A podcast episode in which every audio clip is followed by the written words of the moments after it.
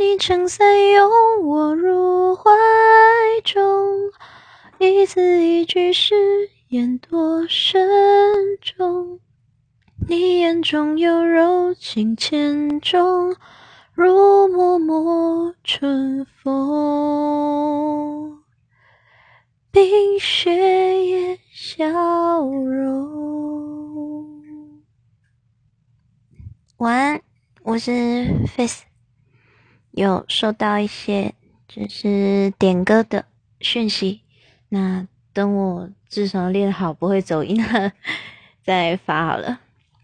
所以这一趴还是聊一些有的没的，四十分钟照样。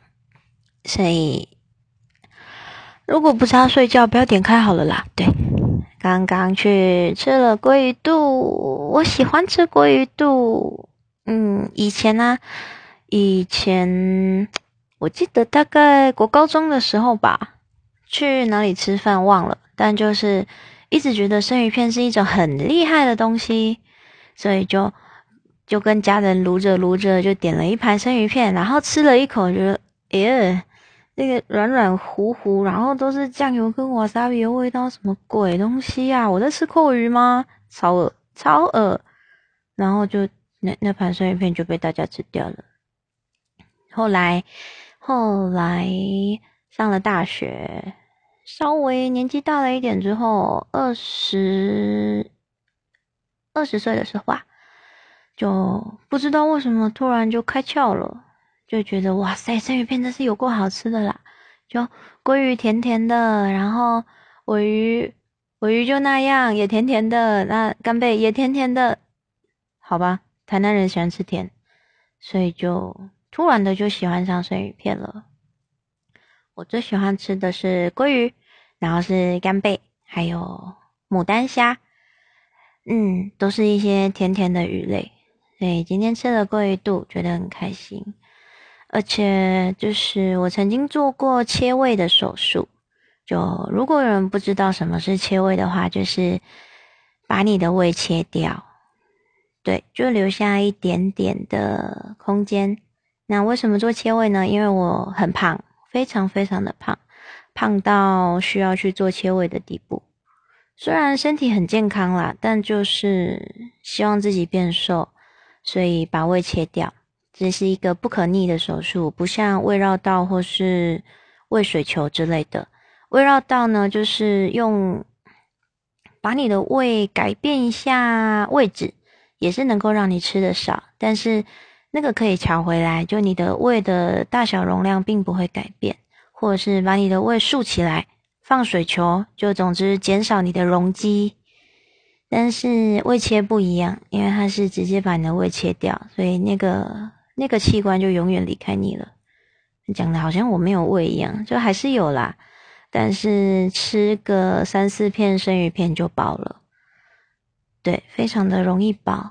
我大概是去年做这个手术的，已经满一年多了，胃的容量还是如此的小。是的，所以说也是瘦了四十公斤有吧，所以可想而知之前有多胖。而且就算瘦了四十公斤，我还是世俗意义上的胖子。嗯，对，就没办法，就已经下不去了。因为毕竟它只是减少你吃的东西，所以前期瘦下来的速度很快，到后期就。就真的只能看它一点一点像树懒一样慢慢的掉下去。我曾经跟同事一起去吃过饭，在切过胃之后，他们都已经吃完了一个便当了，然后我只吃了三块肉，我就坐在那边发呆。如果我要吃完一个便当，经过我精密的计算，大概是两个小时到三个小时左右，是一个普通的烧腊。三宝饭，对，然后我还有一半的饭没有吃，但是菜跟肉都有吃完，花了三个小时，所以基本上我现在非常的不适合出去吃饭，尤其不适合吃吃到饱的。以前超爱吃吃到饱，觉得就是可以可以吃的很回本，真的是一个很不好的心态，就是这样才会胖嘛。那现在我就连去外面吃一碗阳春面都要再三的考虑，因为我肯定吃两口面然后就饱了，就整碗都浪费了。QQ，所以现在大部分都是自己自己煮饭居多，就带一定的分量，然后饿了可能就吃吃水果，吃吃小零食这样子。所以一旦我开始吃饭，就会呈现一个不断进食的状态。像我是做大夜班的，所以就会带便当去上班，一整个晚上都在吃。大概忙完三点多，然后就开始吃饭，一直吃，一直吃，吃到早上五点吧，就把一个便当吃完，然后就白天回来睡觉，就不吃饭了。睡到起床去上班，然后再吃饭。嗯，听起来好像真的吃了，好像要当神仙一样，但体重就是下不来。然后我也没有什么运动的耐心，有运动的耐心，我就不会是个胖子，我也没有必要去做切胃了，对吧？主要。主要运动坚持不下去的部分，其实应该是自卑吧。就总觉得去健身房好好羞耻哦。虽然我有买健身房的会员，可是总是去不久，因为我去的时间还有我周遭的人都不会盯我，去的时间不好找伴，然后就算是要请人隔空盯着我，就。问我说：“哎，有没有运动啊？嗯，这样不行哦，不乖。这种人也不存在，因为怎么讲呢？大家好像都觉得不管我也没差吧。所以其实我一直很想要有人就是盯着盯着我，或者是说鼓励我去运动，也希望有人可以请教。但是为了这个去特地找一个朋友。”这样不是很功利性吗？所以我就一直没有做这件事情。想说，自然而然，如果会遇到这种人，那就真是太好了啊！如果没遇到，就就继续浪费健身房的费用。而且我是一个个性很急掰的人，就像是早上下班好了，下班然后该洗澡了，想说，哎呀，今天想洗澡。嗯，等等，讲这样讲好像我都不洗澡一样，没有没有没有没有，就是有时候会比较懒，就是可能睡起来才洗，但有时候早上下班的时候就会想要先洗。那本来想着说要洗澡了，结果被人家一说说，哎，你怎么还不去洗澡？我就会突然啊不想洗了，就是那种你叫我干嘛，我反而就不想干嘛了。就算我本来想干嘛，对，这是一个绕口令，我也不知道是一种。讨厌被指使的感觉吗？就有这个症状，所以如果朋友盯我说：“哎，今天运动了没？”然后我反而就会啊，我不想去了。对，所以我真的要找到一个我会无条件听他话的人，然后他讲什么，我还真的会乖乖去做，就算他不讲，我也会乖乖去做。这种人就老样子，还是只有一个，还是只有他。但是我也没有要求过，请他盯我这个，因为觉得哦，我没有要求他盯我，是因为我那个时候会自己乖乖的去运动，因为会想要让自己变好，想要维持最完美的状态。像是那时候洗完澡都会擦乳液，然后会非常认真的保养，然后也有意识的在减肥，就完全把自己打理成一个很棒的状态。希望时时刻刻，如果他突然约我啊之类的，我可以用最完美的样子出现在他面前。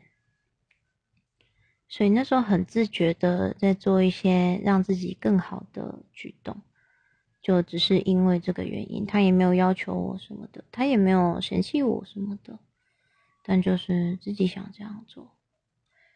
嗯，后来后来就没有后来啦，就是这样啊。对啊，所以他现在走了之后，就更没有这个人选来盯我。嗯，怎么讲来讲去都还是他呢？其实这两天心情还不错，就没有再钻牛角尖，算是一阵一阵的吧。就像人有的时候会有比较放松的感觉，一段时间比较 up。一段时间又 down 下来，后来又 up，然后又 down，一个周期性的起起伏伏。前一阵子就是在低谷的时候，现在差不多脱离低谷了，所以情绪又比较稳定，就是觉得啊，一切都还是有希望的嘛，这样子。不知道可以持续多久，可能过一阵子又会荡下来，难过，就不断起起伏伏，起起伏伏，都有点累了。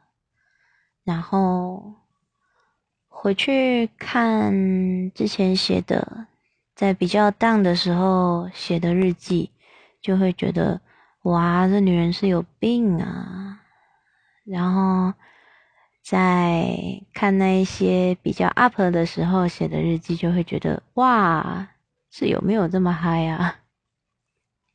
非常动荡不安的情绪。我也不知道是不是所有人都这样，但至少我自己是这样，很极端的感觉。要么是绝对的理性，要么是绝对的感性。但到后来，大部分其实都是理性。我可以知道，我现在不太正常，可以感觉得到自己的心理波动。所以说，嗯，更好的去压制、去掩埋那个状态，用正常的。表现去面对这个世界，然后背地里该怎么哭，该怎么流血，就自己知道就好，也不想去麻烦别人承担这个情绪。这件事情，因为这个情绪的出现要追溯到很久很久以前，还有很多一系列的。怎么讲呢？连环吧，就是一个环套一个环套一个环，要讲起来真的很长，而且讲来讲去就是那几件事情，所以我写了两年多的日记，也真的都一直在反复的讲那几件事情，就就是一个没有办法根治的病。嗯，总是拿一样的事情去抱怨的话，对方也会觉得烦啊。所以说个一次两次，那也就够了。如果一天到晚都是因为一样的事情在求摸头、求抱抱，总是总是会被厌烦的。所以我再也不敢这样做了。我选择自己忍耐，压下那个情绪，找自己的方法去调节，转移转移注意力。刚本来是要这样转移目标，但好像我人生也没什么目标，就是傻吃傻睡傻上班傻睡觉，就这样，人生。就真的只是这样啊，没有什么意义。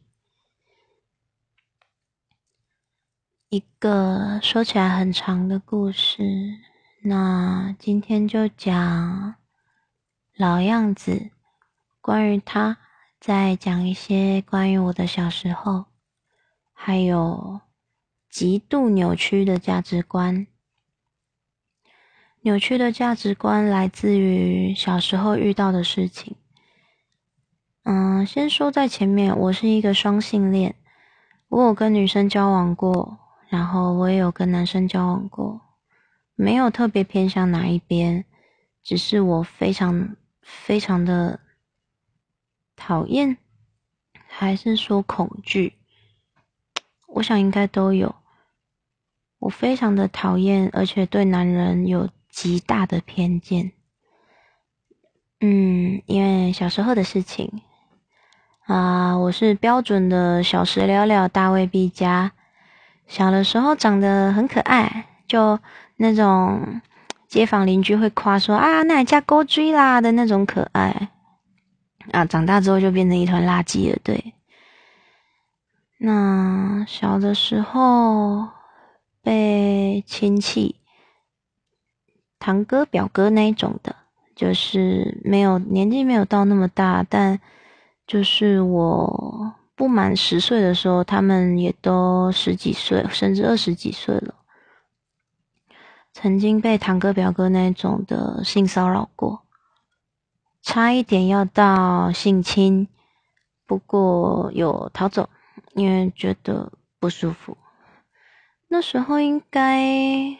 国小一二三年级吧，低年级的时候，曾经被摸大腿啊，被压在床上有硬硬的东西顶着啊，或者是被要求做一些奇怪的姿势啊。嗯，这三件事情是三个不同的 cousin 做的。对，然后，you know，那时候觉得，嗯。很奇怪，为什么要做这样的事情？然后被压在床上顶的时候，觉得不太舒服。衣服是都还穿着了，但就是有那种发自内心的恐惧感，觉得我完全不知道这是什么事情。那时候也没有性观念，那么小的孩子，但就是有一种恐惧，觉得很害怕。就对方是打着就是。在玩的名义，然后玩着玩着就变成那个样子，我就觉得很害怕，我就从床上挣扎起来，然后逃走了。我在外面一直跑，想找一个地方藏起来，找到，嗯，最后好像也没找到地方吧。那时候堂弟有追出来，对。堂弟那个时候不在房间里，他也不知道房间里发生什么事，但他就是看我跑出去了，他就跑出来追我，然后说：“姐姐要不要回家？”然后我就很害怕，我说不要，因为他完全不知道刚发生什么事情，我不想要回去那个房子那个半密闭的空间里面，好像好像会发生什么事。后来是阿公阿妈出来找我，我才跟着回家。嗯，然后这件事情大概在中年级的时候吧，那个时候稍微有点观念了，稍微知道发生什么事了，就好像是无意中跟老师讲了，然后老师跟妈妈讲，妈妈才。知道我发生了这样的事情，基本上都还蛮镇定的。嗯，我记得很清楚，被摸大腿的那一次是另一个堂哥吧？算了，随便了。那个时候是我穿着国小制服，白色的上衣，蓝色的吊带百褶裙。那有的时候，那个堂哥，呃，他住我家附近，那个堂哥会骑脚踏车载我去上学，或是在路上遇到我下学的话，会把我载回来。那因为我都是走路去的，大概两公里吧，就在一个小村子里的国小，所以有时候比较懒嘛，就会想说啊，被载很好啊，就少走一段。那时候是那个堂哥在路上，我放遇到我放学，他载我回家。然后在我家巷口把我放下来，一边跟我讲话，然后手伸进我的裙子里摸我的大腿。我那个时候异常的镇定，不知道为什么这件事情记得非常清楚。我很镇定，然后就是跟他讲话，我也没有挣扎，可能是吓傻了。嗯，但是街坊邻居有一个大妈突然过来，然后我就。一边跟大妈打招呼，一边顺势转身离开，就挣脱开那个环境。但是我也不知道为什么我没有跟大人讲，诶，并不会，并不会觉得说自己被弄脏什么的，只是可能是一种保护机制吧，也不会觉得羞耻，不会觉得说就是什么啊被摸了啊好丢脸，并不是这种情绪，就只是。封印起来，不想去回忆。还有一段，还有一段记忆，我到现在都想不起来。就是那个摸我大腿的堂哥，我以前很爱跟他玩。他他都说他家里有贴纸，然后问我要不要贴纸，那我就会跑到他家去玩，在他的房间里。玩贴纸，玩贴纸是能玩什么？我每次都应该说过了一段时间，到现在，我到现在我都想不起来，我到底在他的房间里面玩了什么。嗯，我也不知道是纯粹没记住，还是有产生一点记忆障碍之类的，但就是想不起来啦。对啊，所以那你就不要想好了，不知道是好是坏，那就不要想好了，就当做不知道咯。所以因为这些事情，我大概从国小的时候开始，我就很深切的觉得男人都是垃圾，对，是一种根深蒂固的偏见。嗯，我知道这个价值观很扭曲，而且就是有点，嗯，对啦，这样真的不太好。但是我平常也不会表现出来，顶多就是在心里默默的觉得，都是一群王八蛋而已，所以应该也没有得罪什么人吧。就这样，到了国中。国中的时候交了一个女朋友，小我一岁，是一个学妹。嗯，她很可爱，对啊。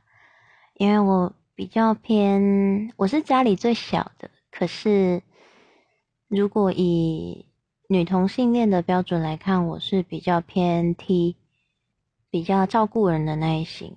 虽然说我还是留着长发，然后莫名其妙胸部发育的很大。就长得一点都不 T，但是个性比较照顾人。那时候算是还蛮开心的吧，就初恋也是蛮幸福的。后来就分手啦。到了高中也是交了女朋友。那时候哦，那时候我超猛的，国三毕业十五岁吧。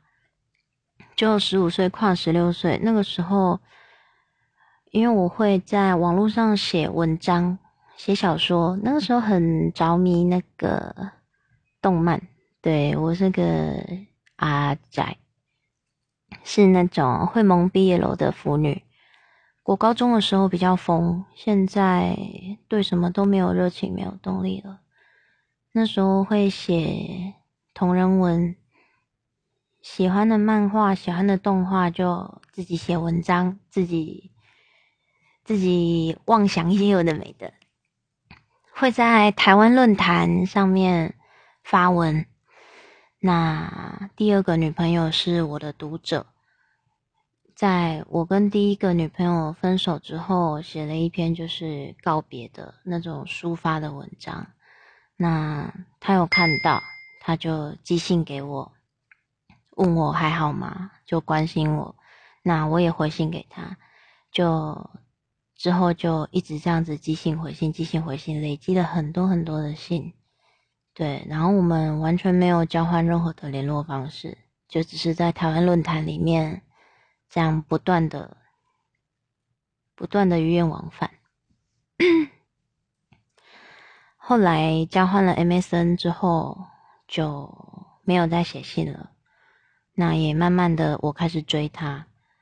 她是二十岁的福大女生，对我那时候十五、十六岁就越级打怪追一个福大的女生，而且她还是基督教。我的上帝老天鹅啊！基督教反同性恋啊！我的妈！然后她还差我五岁啊！我的妈！追着追着，追了一年吧，追了一年，最后有在一起，可是只在一起一个月，就吹了。就在一起是我提的，分手也是我提的，因为一年来我磨损的太多了，就有半个高中生活都是在追他跟不断的。付出里面度过，就那时候觉得我付出的太多，到最后我没有，我没有得到可以让我继续运转下去的能量，所以很累很累的放弃了。嗯，也是蛮难过的，那种几乎干枯的感觉。但人毕竟都是利己的动物，所以说不定在那段关系里面，我其实也有做错一些什么，但我自己选择性的遗忘，或是我根本就不知道。嗯，所以也不能这样子说都是他的错，都是他一直让我付出的错，并不是那个付出毕竟也是我自愿的，所以谁都没有错吧，就是生不逢时。如果我年纪再大一点，再成熟一点，说不定就不会分手了。毕竟一个十六、十七岁的小女生，然后还是担当照顾者的那个身份，实在是 太越级打怪了吧？难怪我会受不了。对那个对那个年纪的女生来讲，这角色太难了。嗯，所以就。因为小时候的影响，所以交过两个女朋友。唉，小时候的影响啊，小时候那些事情，现在想起来觉得没什么，就顶多是当成那种，嗯，当成一个谈资，你知道吗？反而不会觉得在揭开自己的心理疮疤，因为那对我来讲并不是疮疤，那是一个我人生演化的过程。就像假设这样讲好了，为什么我会长出鳍呢？因为这样这样那样那样，所以我有鳍，你没有，说不定你长出来的是蹼，所以你的演化过程跟我的演化过程不一样，就只是这样子而已。但大家都不太爱听这个话题，因为他们可能会觉得，呃，在怎么讲呢？他们会不好回应。你想想，如果你一个关系还不错的异性朋友跟你说：“哎，我跟你讲，我小时候被性侵过哦。”干，你不觉得你本身会很难回应这件事情吗？你应该是要拍拍他呢，还是要呃，那个嘻嘻哈哈带过，像这样。所以这些事情我基本上不会跟别人讲，也也也没什么好跟别人讲的吧？谁会没事把自己把自己那种奇怪的过去翻出来讲？又不是说很熟，然后就算很熟，也没什么好讲的，这也不是什么好事。除非是那种熟到你会希望了解对方，嗯，你会希望对方了解你的一切。的那种关系，我才会讲。所以我的日记里面写了很多关于以前的事情，猫也都知道。他就他就特别注意我，嗯，关于这一块发病的部分。我曾经后来二十几岁的时候，有遇到一个男生，也不能说是有遇到，那个时候已经认识猫了，也已经开始写日记了。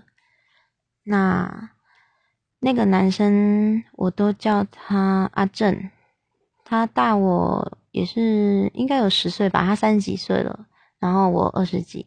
为什么会认识呢？因为我们是玩同一个网络游戏。那我同时认识了两个人，一个叫会长，一个叫阿正，他们两个是朋友。那有出去跟他们就是吃过饭啊之类的。会长已经有女朋友了，然后阿正没有。那就是认识了一阵子。那平常其实也不会聊天，就玩游戏的时候嘴嘴炮啊这样。那那一天阿正就突然约我吃饭，就他说会过来。我学校附近问我要不要吃个饭，我说好啊，那我就跟他去吃饭了。那就吃了盘水饺，对，就是这么的随便。吃了盘水饺之后，他就搭捷运先走了。哦，不对，吃了盘水饺之后，没有去 Seven Eleven，超没情调诶拍摄也都是我选的，对我是个浪漫智障，超没情调。嗯，不对啊，哦，我知道为什么没情调了，因为。我只是觉得是跟朋友出来吃个饭，又不是说要做什么多大准备，或者是去多好的咖啡厅，去什么浪漫有气氛没啊？就是一个普通的宅男朋友啊。So what？就就真的去吃了个水饺，然后去 Seven Eleven 的座位区坐着，喝了一杯饮料，然后聊了一些有的没的。那他就离开搭捷运去买那个那个那叫什么？啊，算了，忘记了，好像是买那种模型枪吧。嗯，就是这样子。那那一天之后，再晚一点，阿正就说：“嗯，不对，不对，不对，在喝咖啡，Seven Eleven 喝咖啡的时候，我顺便去取货，就有一个货到付款的东西。”那我一边拆东西一边跟他讲话聊天，然后我就说：“那你等下去干嘛？”他说：“嗯，等下可能要去那个士林那边吧。”然后他就说：“还是我上去你家坐坐。”然后我就说：“不要，宿舍很乱，而且就超级小的。”然后他就说：“好吧。”然后我记得那时候我嘴唇很干。所以随身携带护唇膏，就拿出来涂一涂，很普通的动作，就就已经是直觉反应的状态。后来他离开之后，才跟我讲说，他说如果真的去你房间，可能会想干嘛？然后说他很喜欢女生涂护唇膏完之后那个水水亮亮的嘴唇，会很想抓来亲。对。感觉是很普通的那种撩妹的对话嘛，但我那个时候完全没有心理准备，就我会对每个男人打标签，每个男人在我的眼里都是，嗯，对，都是野兽，我会对他们打标签，为每一个接近我的或是靠近我的人。先入为主的认为他们是想打炮，认为他们都是下半身控制的动物，对，这是一个不好的偏见，请不要学习。但我改不过来，因为只有这样我才不会受伤。那个时候阿正对我讲了那些话，那我也是就在赖里面嘻嘻哈哈的回复他，嗯，但是后来我转头就疯了，我就瞬间崩溃。我找了很久，为什么我会突然崩溃的原因，然后我才找到，原来是因为他讲了那些话，而且我没有在他身上打标签，因为我认识他们两个阿正跟会长的时候，我还没有意识到自己的这种疾病，我是把他们两个当成哥哥在看，他们两个年纪又比我大，然后也是蛮照顾我的。就带我去玩玩之类的，那他们也都把我当妹妹，所以我在心里其实是觉得他们两个像哥哥。结果我认定像哥哥的人突然对我讲这种话，突然变成脑袋里只有精虫的生物，我就瞬间整个防卫机制炸裂。虽然可以很正常的回复他，可是在我不知道的地方，已经有什么地方，已经有什么东西坏掉了。我记得那个晚上，我写了一篇非常非常可怕的日记，可怕到就是有人路过看到，还很很担心的私讯我说就。还好嘛，就一个素未谋面的人，对，就陌生人跑来关心我，严重到这种地步。然后他猫看过日记之后，他也问我，就是还好吗？发生什么事？要不要过来陪我？我就请他过来，然后就是抱着他一直发抖，几乎要哭出来的地步，那种。那种感觉真的很很不想回忆，也很难讲，就完全陷入一种自暴自弃的状态。我写了，我写了什么呢？哦，我好像写了一点，就我到底是做错了什么？我是不是不应该笑？我是不是？不应该跟男生交朋友。我是不是做出了什么举动，让你觉得我可以被干？还是还是不管我做什么，都会有这种意图出现？就我把你当哥哥，你为什么会讲这种话？为什么会想要把你的阴茎插进我的阴道？大概是这样子，后来我在日记的最后面就是直接崩溃，就是说，因为你有屌，我有包，所以会这样子也是正常的，对吧？因为我是女生，所以你们会有这种想法，所以这样很正常，对不对？很正常吧？就完全陷入了一种非常不妙的错乱。我自己后来回头去看那一篇日记，也是。哇，真的是撕心裂肺啊！嗯，疯的非常的彻底。不过还好那时候有猫，就猫来陪完我之后就好一点了。